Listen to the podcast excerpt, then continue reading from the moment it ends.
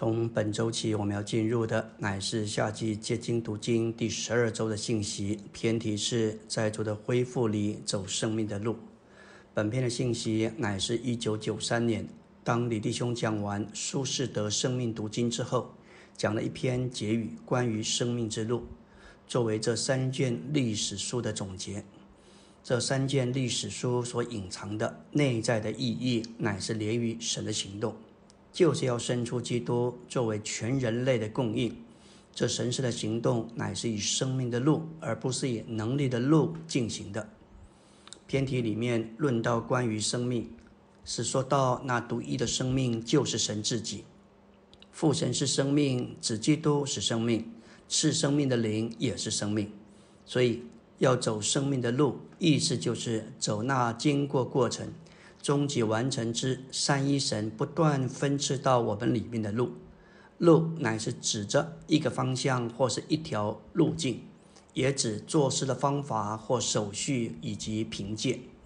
基督就是道路，所以内在的说，生命的路实际上乃是生命的基督，成为我们达到那是三一神的道路，这是借着分赐而完成的。走这个字有两个意义，有拿取的意思，也有采取行动的意思。我们要走主的恢复，在这恢复里头走生命的路。这个走乃是一个持续不断的主的行动。每当我们被动，就会在死里。因此，我们需要主动的运用灵，将我们的心转向主，呼求他。记得祷告，记得读主的话来采取行动。要邻里贫穷，要时时警醒，不要信靠自己。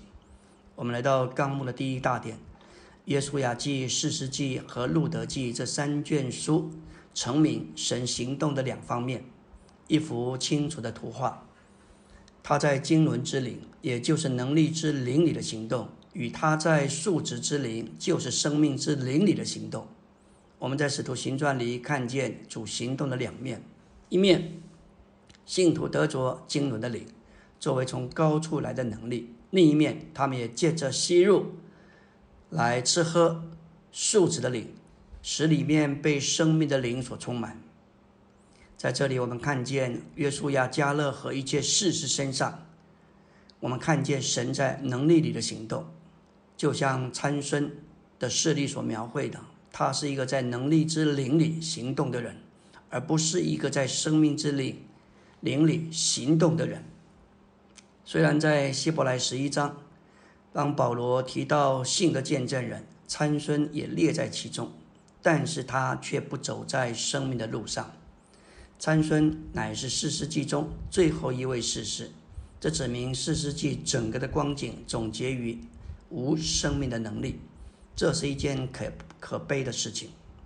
一个在神的元首权柄之下的拿西尔人。一个完全顺服而分别出来为着神并归于神的人，并且他是蛮有神的能力，怎么也放纵情欲，这实在是很难解释。无论在何处面对任何人，参孙都满了能力，但他同时又犯了淫乱，满了肉体。四世纪告诉我们，耶和华的灵感动了参孙，使他大有能力。走能力的路乃是显而易见的。看看参孙对付非利士人，他捉了三百只的狐狸，将狐狸的尾巴对着尾巴捆上，把火把捆在两条尾巴的中间，点火，放狐狸进入非利士人的禾架，将禾架、葡萄园还有橄榄园尽都烧毁，又用卢塞谷杀了一千人。他真是力大无穷，大有能力。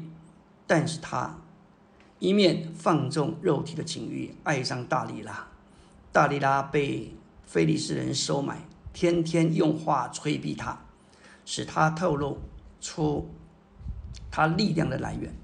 之后，我们看见他遭到菲利斯人将他的七条的法柳都剔除，耶和华离开了他，他的能力失去，他被链锁，被挖去双眼。之后被牵出戏耍，在房子平顶上有三千的男女观看。他用手抱住拖着房子的大柱，他求耶和华赐他力量，使房子倒塌，压住这一些首领、房内的众人。一面说他算是报了仇，他自己也身亡。看看基甸率领三百勇士，面对是三万五千的米甸人，打败了两个王、两个首领，实在是大能的勇士。但他们这二人都不在生命的路上，在肉体的情欲上不受约束，结局都是悲惨的。相反的，我们在路德记里头看见，这是一卷生命的书。路德记的目的不是要告诉我们任何关于能力的事，乃是借着拿俄米、路德和波阿斯为例，启示生命的事达到极点。借着时代的指示，我们得以看见四世纪中参孙与路德记中拿俄米、路德和波阿斯的对比。借此，路德记把我们带入一个范围，那就是生命的范围。今天在主的恢复里，我们不该走事师有能力做大功的路。我们若是走能力的路，不走生命的路，无论我们做什么、做成什么，都毫无意义。作为一个侍奉主的人，我们不愿意将来站在主的审判台前，被定罪为不法的人。我们不愿意做一个外在伟大的工作。我们要走生命的道路，否则我们的工作可能有许多。经不起火的试验。保罗在林前三章十三节说到：“我们个人的功臣必然显露，因为那日子要将他指明出来，他要在火中被揭露。这火要试验个人的功臣是哪一种。”这里那日日那日子乃是指着基督再来的日子。那时他要审判所有的信徒。这里的火乃是指着主审判的火。这个火要使每一个信徒的工程都显露出来，并要试验，并且试炼他们的工程。一切草木合结的工程都经不起试炼，都要被火焚烧。这是我们每位信徒要面对的期末考。唯有以生命的路所完成的工作能通过火的试验。我们要运用经纶之灵的能力。来做内在生命的工作，阿门。今天我们来到第十二周周的晨星。本篇的信息前四点是关于对于生命的认识，这与意象有关。这包括在这三卷书中神行动的两面，有经纶之灵、能力之灵的行动。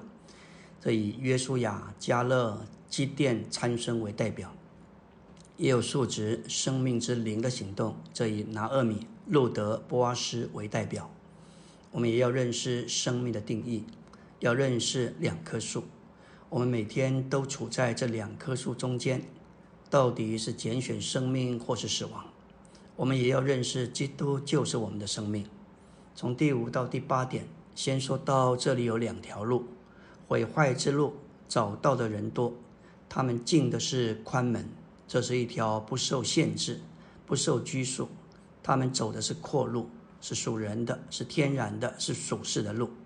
另一条路乃是生命之路，找到的人少。他们要进窄门，也就是不仅对付行为，也对付他们里面的动机。他们走的是狭路，非常的狭窄。他们必须受约束，在灵里生活行动。在这一方面，尼弟兄、李弟兄都是我们的榜样，一生走在狭路上。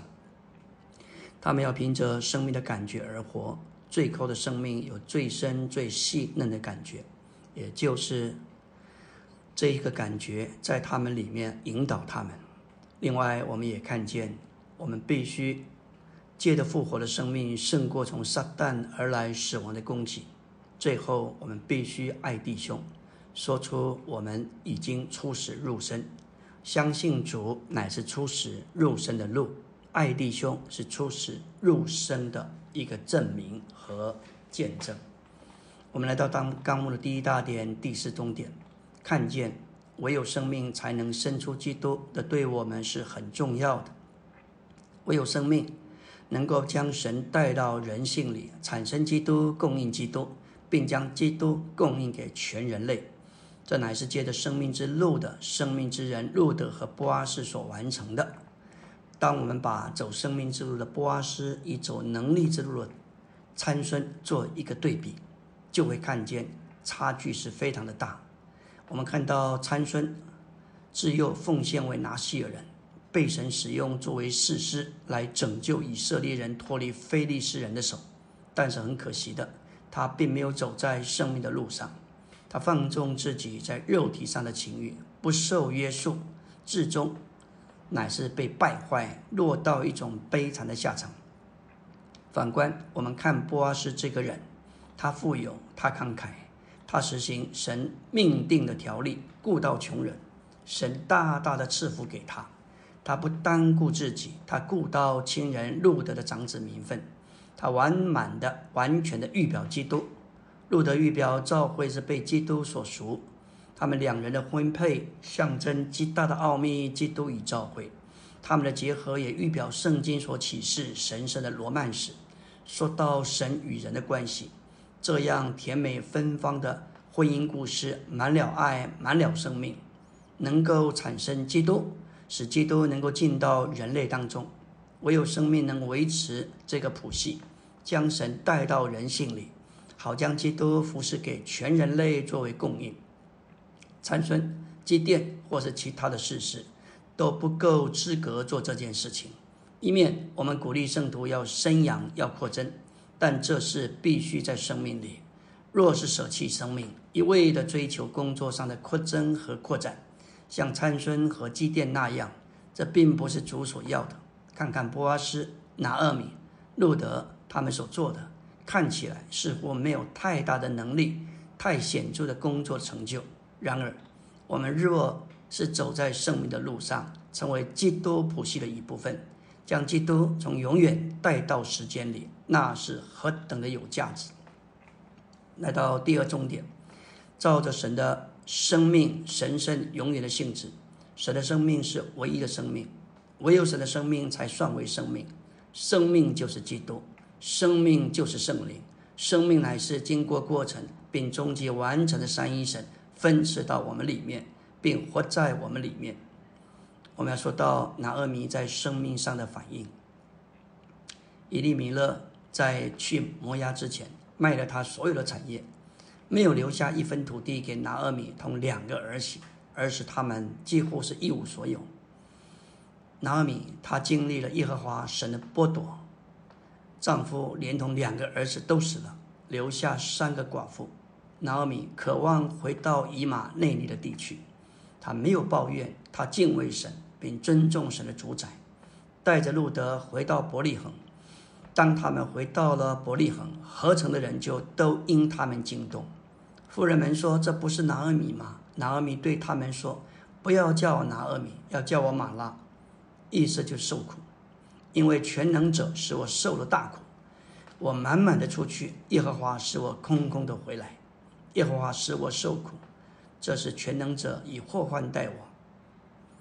但是他照着他的本相回到安息之地，虽然受到一些的苦，却仍然坚信这位神是全丰全主的那一位。果然，他回到美地，正是那地动手割大麦的日子，加上上加上神应许收割的条例，这就是为了他们。神是丰足的。他眷顾他的儿女，这个遭遇有点像陆家十五章的小儿子，在外面飘荡，连吃的也没有。感谢主，只要回家，他是儿子，父亲的产业有他的一份，并且口粮有余。感谢主，无论是拿二米或是陆家十五章的小儿子，都遭遇到非常的环境，他们的选择，他们的拣选就是回家，在那里。有所有的供备，有父，有神家中的亲人，感谢主。我们看见这两个例子，都说出回家，回到安息之之地，他们一切的供应都是丰足的。波阿是完全节制、约束并控制自己的情欲。当拿尔米只是路德，你要沐浴抹膏，换上衣服，下到河场。只等他就是波阿斯吃喝完了，到他躺下的时候，你就进去掀开他脚上的被，躺卧在那里。波阿斯半夜醒过来，发现一名女子躺在他的脚边。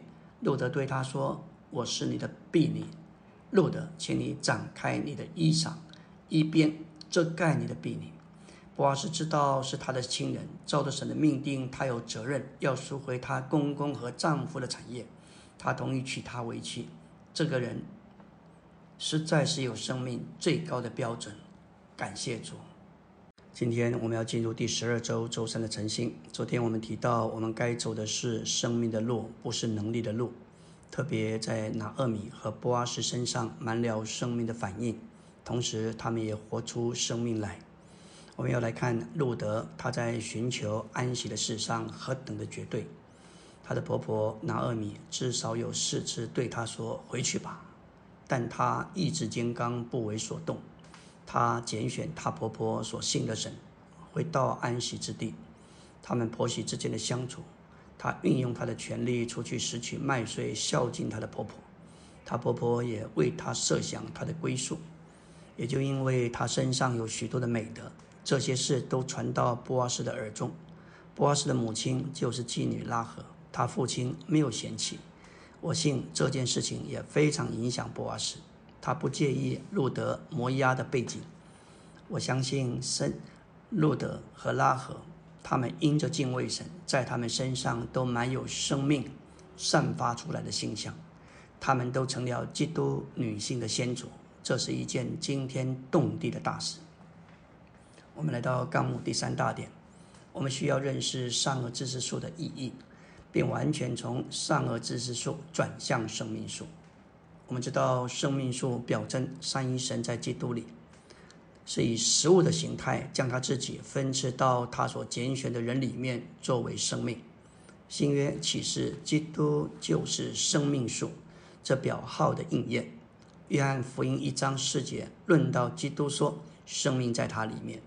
约翰十五章五节，主说：“我就是葡萄树。”当我们把这两处经文摆在一起，就会领悟基督自己就是生命，他又是葡萄树，因此他是生命树。要走在生命的路上，认识这两棵树的意象是极其重要的。若是没有启示，几乎没有人能够脱离撒旦所设下的网络，因为全世界都握在那恶者的底下。而且宇宙中只有神是善的，这里包括了善与恶。人对恶有警觉，有防备，但是对于出于人的善，不仅接纳，而且加以推崇。可说，几乎世上的正统的伦理道德教训，都竭力的提供善的知识、道理和教训，但是少有人领会这一切出于人的教训、知识、道德规范。都是连于撒旦所表征的知识善恶树。我们来看，生命树乃是简单的，这一棵树只有一种元素，就是生命。生命树的结果乃是生命。相反的，善恶知识树却是错综复杂，与这棵树有关的乃是善恶知识和死亡。整本圣经就是这两棵树的发展。生命所表征，神在基督里成了那灵，做我们的生命；善恶之识所表征，撒旦就是死亡，撒旦乃是死亡的诠释。死亡的意思乃是指着我们离开对神的享受。我们若是不享受神，我们就会处在死亡之中；照样，我们若离开了对神的享受，我们就会经历死就在我们的里面，这包括死的副产品。软弱、空虚、黑暗、沉闷，甚至痛苦。罗马八章六节说到：“因为心思至于肉体就是死，心思至于灵乃是生命平安。”心思代表魂，就是人自己。心思可有两种不同的形式，叫我们或在灵里，或在肉体里。生命和平安乃是心思至于灵的结果。我们的心思若是至于肉体和肉体的事，结果乃是死，使我们感觉离开了对神的享受。死的感觉对我们应当是一个警告，会催促我们，使我们蒙拯救，脱离肉体，活在灵中，便是一件事情最好的办法，不是按着是非对错，乃是按着生命或是死亡。我们需要问：这种教训到底是帮助我更多享受主，把我带进生命，还是叫我与生命隔绝？因此，我们都该学习与生命和死亡来辨识、来分辨事物，而不是以是非善恶来分辨。在约翰福音中有诸多的事例说明生命的原则乃是与善恶是相对的。约翰福音中，我们看见干渴的罪人与干渴的救主。这个干渴的罪人，他有过五个丈夫，现在有的还不是他的。他有宗教信仰，他也和主谈到敬拜的事，他以他有祖宗的传统为夸耀，但这一切对他仍是干渴的。主向他启示他是活水，主也启示他要喝活水，必须认罪，就是找她丈夫来，要在灵里敬拜神，要相信。从这些事例中，主完全显出他不再是非对错，他在生命里。约翰福音八章说到一个犯罪的女人，她却是现行犯。这些宗教人士拿着石头质问主耶稣该如何处置。主若是说不可以打死这妇人，他就违反了律法；他若说可以打，那就眼睁睁的看着这个妇人被活活打死。他就失去救主的资格。这一些善恶的问题，来质问主耶稣，叫他两面为难。但是我们的主太有智慧了，他弯下腰来在地上画字。之后，耶稣直起腰来对他们说：“你们中间谁是没有罪的，谁就可以先拿石头打他。”主的话像 X 光照射到每一个人的良心，谁没有罪？这妇人是明犯，恐怕有许多人是暗犯，谁有资格定人的罪？结果，圣经上记载，从老的到少的，一个一个的离开。老的最多，小的最少，所以老的先离开。只有主一个人留下，因为只有他没有罪，也只有他有资格定罪。耶稣直起腰来，对妇人说。那些人在哪里？没有人定你的罪吗？他说：“主啊，没有。”耶稣说：“我也不定你的罪，去吧，从今以后不要再犯罪了。”约翰福音九章，我们看见一个生来瞎眼的人，门徒们也问耶稣，门徒们问耶稣说：“拉比，是谁犯了罪，叫这人生来就瞎眼？是这个人，还是他父母？”耶稣回答说：“不是这人犯了罪，也不是他父母犯了罪，犯了罪。”乃是要他在他身上显明神的作为。在此，门徒的问话里头，我们也看见他们还是落在善恶的范围里头，但是主完全是在生命里的反应。阿门。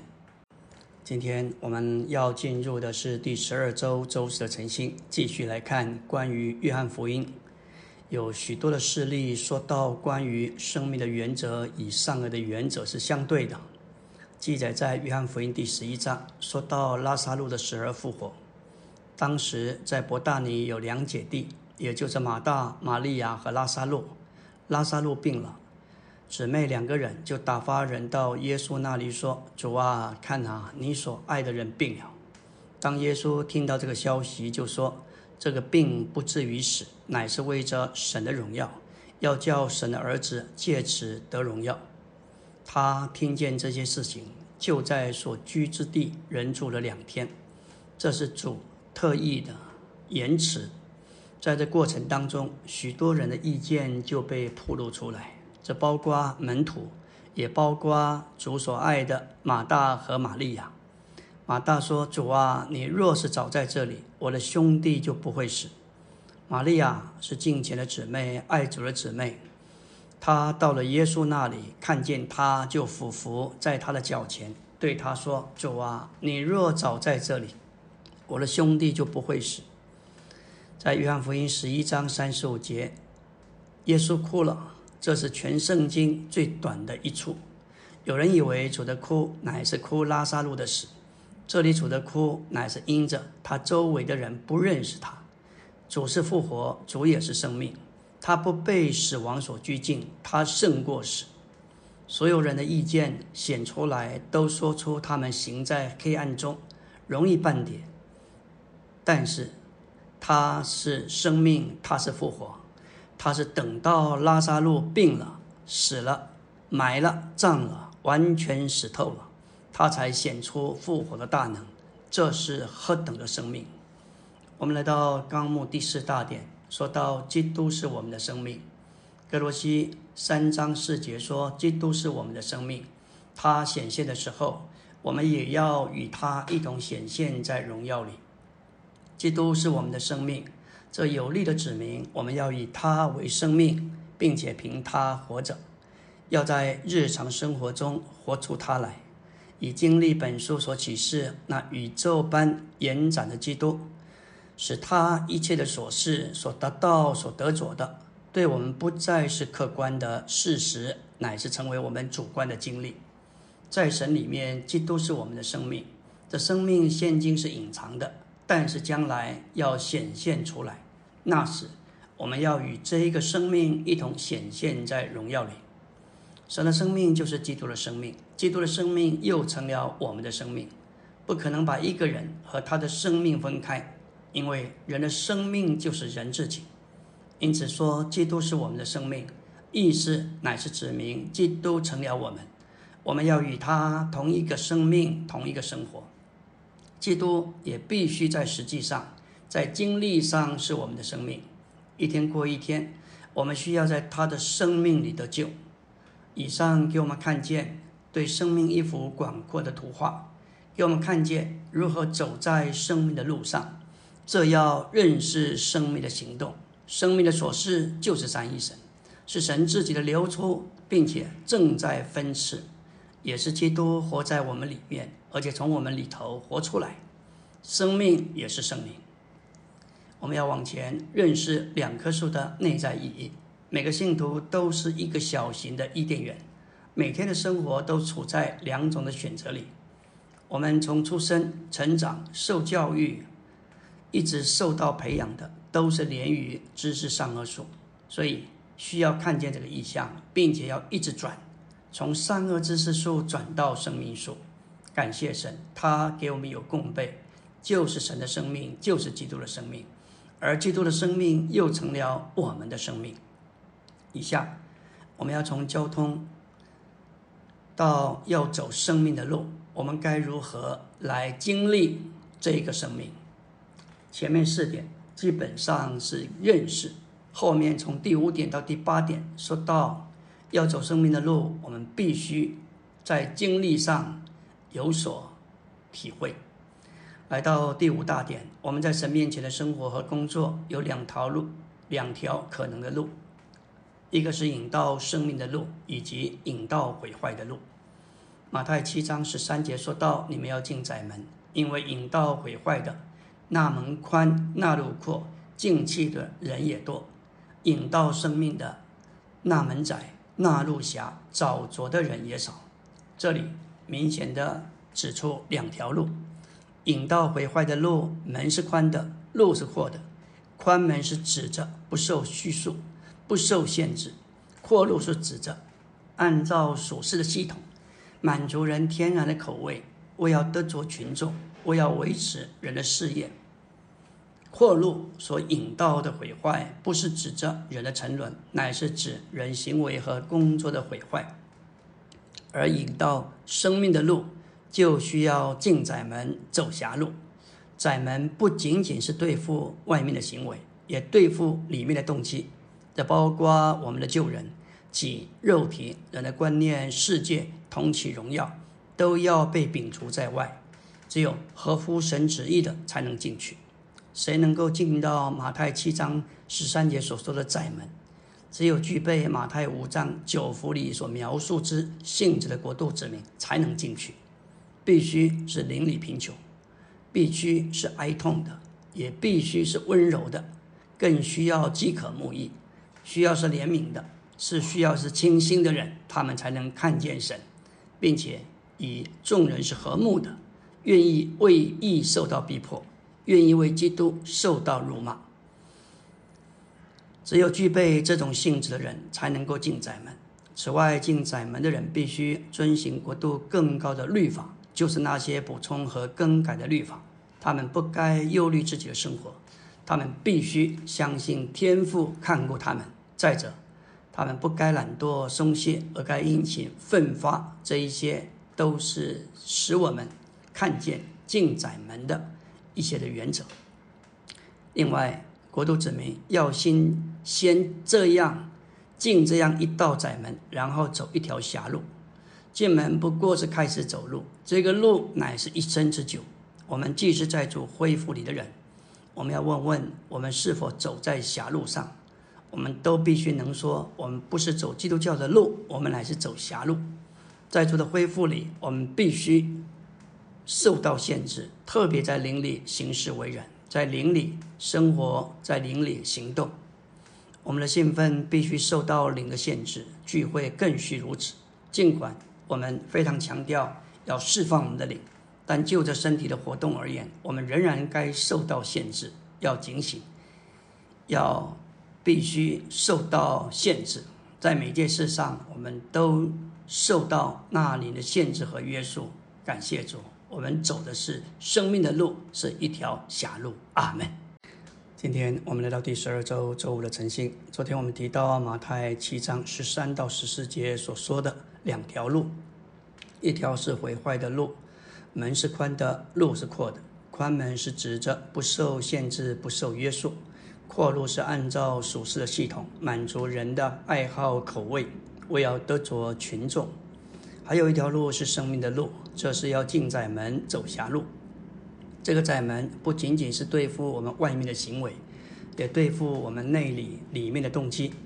这含着救人、肉体世界都需要被摒除在外。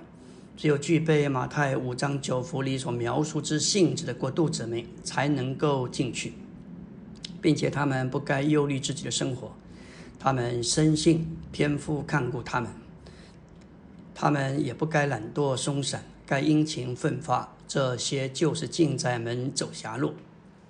这里的狭路乃是指着我们要在灵里行事为人。尽管我们可以大声的在那里释放灵，但是就着身体的活动，我们仍然需要在人面前要警醒，要受到约束。在每件事上，我们需要照着这个调和的灵受到约束。我们需要走狭路。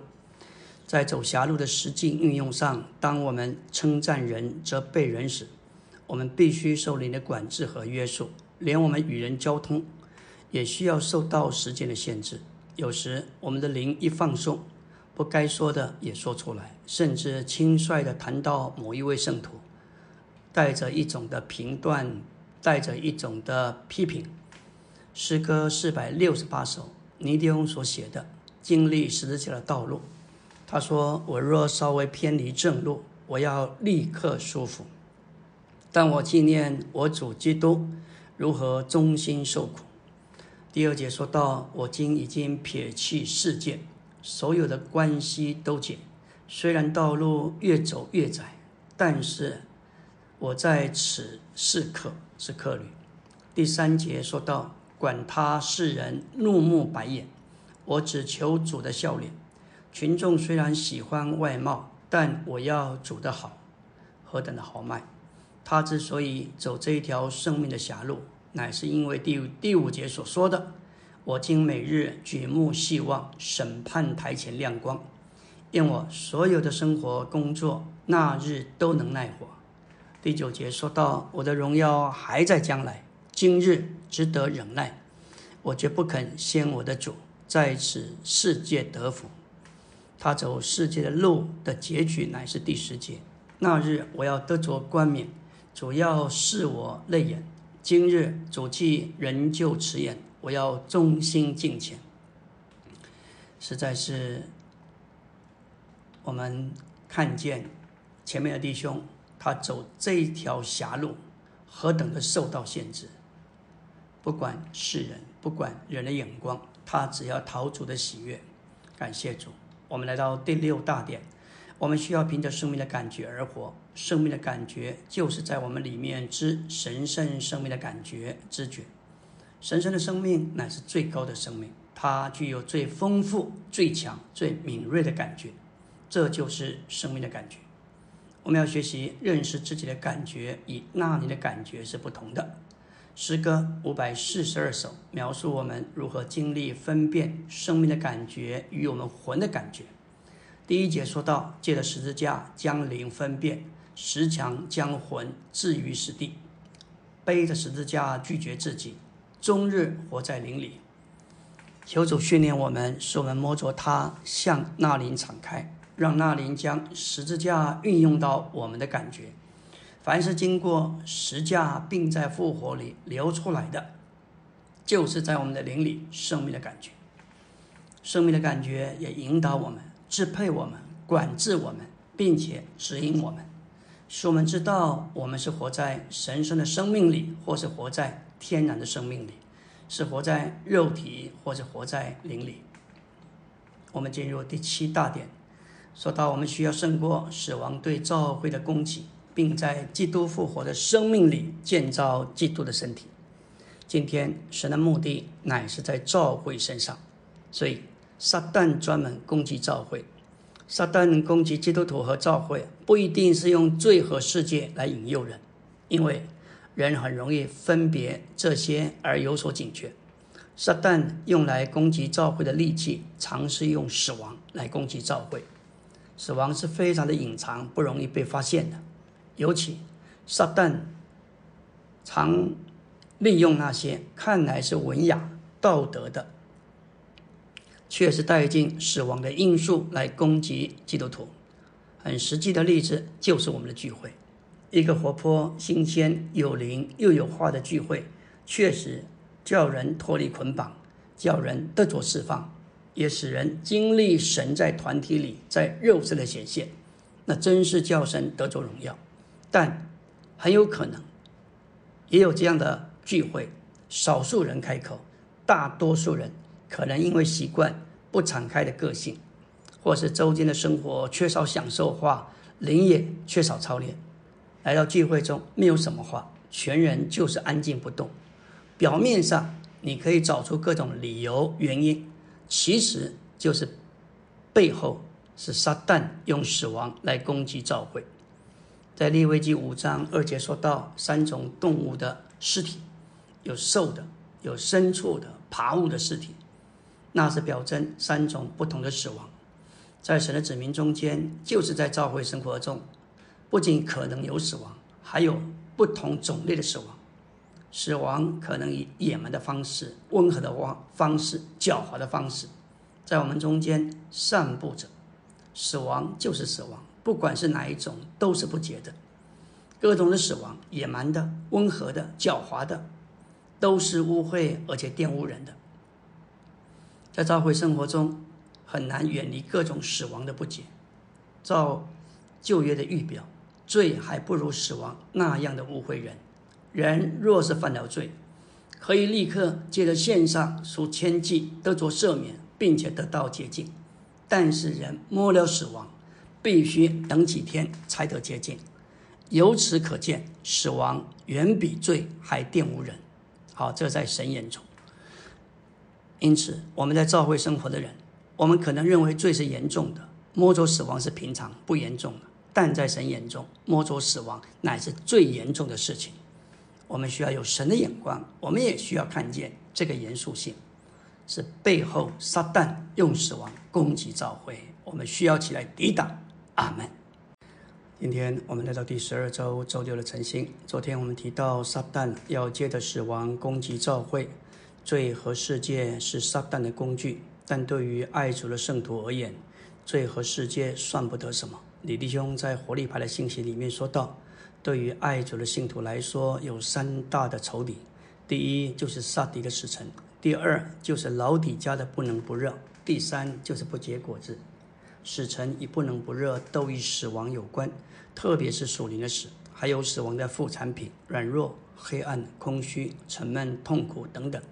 当有以上的光景，这一切的光景其实就连于死亡，离死亡不远了。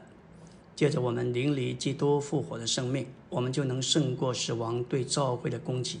从伊甸园开始，神与撒旦的争执一直就是在死亡与生命这个问题上。马太十六章十八节，我们看见教会所受的攻击是从什么时候源头而来？也就是从阴间的门。在宇宙中，除了神以外，最大的权势就是阴间的门，也就是死亡的权势。为什么阴间的门不能胜过教会？因为教会在复活里。教会作为基督的身体，它的性质乃是复活，复活的实际乃是基督这次生命的灵。当我们凭着我们里面神圣的生命而活时，我们就在复活里过一种生活，能胜过一切撒旦死亡的攻击。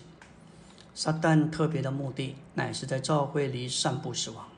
他最害怕的就是教会抵挡他死亡的权势。我们应当加强生命的供应，时常操练我们的灵，使我们经历复活的实际。在知识的书报里有一段话是这么说的：什么时候教会生命的供应强，圣徒们在属灵上吃得饱足，那么属灵的百病皆消。什么时候生命的供应弱了，圣徒在属灵上没有吃饱，那就会导致在教会中属灵的百病丛生。其中圣徒中间闲话一定多，闲话一多，是非也多，那就是散布死亡。这就像一个家庭，孩子吃的不够好，营养不足，就容易生病。所以聪明的母亲一定要注意孩子的吃穿如何。其他的都还是吃药的，吃不好，那孩子容易生病，那就跑不完的医院。今天我们在教会中服侍，第一件事情还不是关心圣徒们做什么，要关心留意他们有没有吃的，到底吃了没有。每一个家庭，每一个人每天都会面临许多的难处，甚至撒旦的攻击，但是有一件事情。不会变的。当他吃了主，当他享受主，他连于主，这一个复活的生命必定能够胜过所有消极、所有的死亡。教会所需要的乃是生命，也就是基督复活的生命。一切的道理、思想、神学、解经都不能取取代基督的生命。只有基督的生命是阴间的门所不能胜过的，其他的一切都不过是死亡的各种形式，都经不起撒旦的攻击。求神怜悯，叫我们自己不摸死亡，也不把死亡带给教会。何等需要神用他的生命来供应、充满教会，叫撒旦无处来攻击。第八点说到。我们因为爱弟兄，就晓得已经出死入生了。好，这是约翰一书三章十四节所说。我们因为爱弟兄，就晓得已经出死入生。不爱弟兄的人住在死中。这里死乃是出于魔鬼的，由带来死的知识善恶数所表证；而生命是出于神，它是生命的源头，由发出生命的生命树所表证。死与生命不仅分别出于撒旦和神这两个源头，也是两种的数值、两种的元素，更是两个不同的范围。初属日初始入生，就是从死的源头、死的数值、死的元素和范围里头出来，进入生命的源头、生命的数值、生命的元素和范围。这是在我们重生时发生在我们身上的。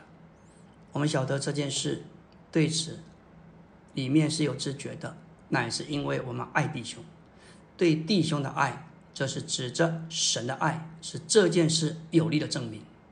当我们相信主，那是我们初始入神的路；当我们爱弟兄，乃是我们已经初始入神的证明。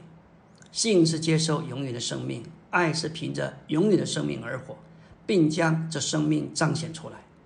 不爱弟兄，就证明没有凭着神圣的爱的素质和元素而活，并没有留在其范围中，乃是活在撒旦使的元素和元素和素质里，并且住在那个范围中。约翰一书三章十五节说：“凡恨他弟兄的，就是杀人的。你们晓得，凡杀人的，没有永远的生命住在他里面。”对于神的属性，神圣的属性，恨与爱是相对的，死与生命是相对的，黑暗与光是相对的，谎言就是虚假与真理也是相对的。这些与神圣美德相对的，都是出于那恶者魔鬼。这里的杀人，并不是指真正的杀人，乃是指着在属灵的道德上，恨人就等于杀人。你们就晓得这事，就已经出死入生，而且有永远的生命住在里面。我们不该恨在主里的弟兄，像为得救的人杀人，为得救的杀人者所行的一样。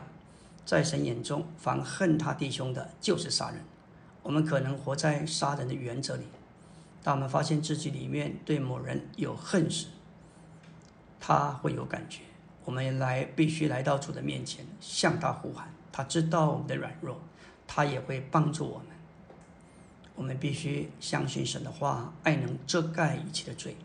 当我们摸着神的爱，被他的爱充满，这爱能够使我们凡事包容，凡事相信，凡事盼望，凡事忍耐。甚至当我们对任何人有消极的感觉，都要去对付。在主的光中，我们愿意悔改认罪，这时我们在主面前有一种内里的感觉。我们不再在死亡里，乃在生命里。这是爱弟兄的时机。阿门。